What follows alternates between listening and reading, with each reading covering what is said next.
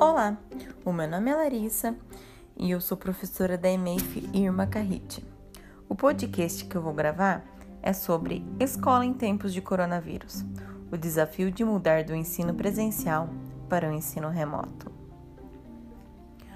Muitas escolas ainda estão se adaptando à nova realidade de ensinar à distância como medida para conter a propagação do coronavírus. De uma hora para outra, as aulas presenciais precisaram ser substituídas para a modalidade de ensino remoto, e os desafios dessa transição temporária são imensos. Para os alunos com acesso à internet, o grande desafio é aprender a gerenciar o tempo dentro de casa e ter disciplina para estudar remotamente.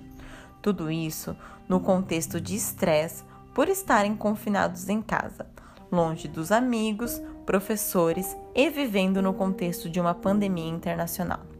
Mas fica também a preocupação com os alunos que não têm acesso à internet. O que fazer? Como tornar este ensino acessível a eles também? É um caso para refletir. Como nós, professores, podemos resolver essa situação e alcançar todos os alunos? Para os professores, aprender a adaptar as aulas presenciais para as aulas virtuais também não é nada fácil. Não tivemos para isso treinamento pedagógico e tecnológico, fomos todos apanhados de surpresa. É tempo de adaptação, de experimentar novas estratégias, usar novas ferramentas. Aplicativos de mensagens podem e devem ser utilizados como nossos aliados. Não é necessário ter um computador de última geração nem um smartphone de último modelo. Podemos usar estas ferramentas para compartilhar orientações sobre as atividades educativas, vídeos e áudio gravados por professores. Basta usar a criatividade, se organizar e ter disposição.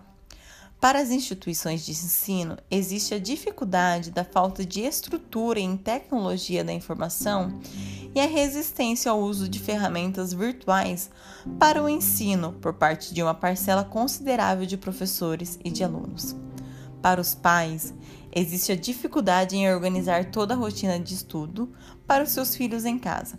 Os horários estão bagunçados, há muitos fatores de distração como por exemplo o próprio celular, que é usado como ferramenta de estudo, acaba distraindo as crianças com as redes sociais, jogos, YouTube, e é preciso criar um ambiente propício para estudo.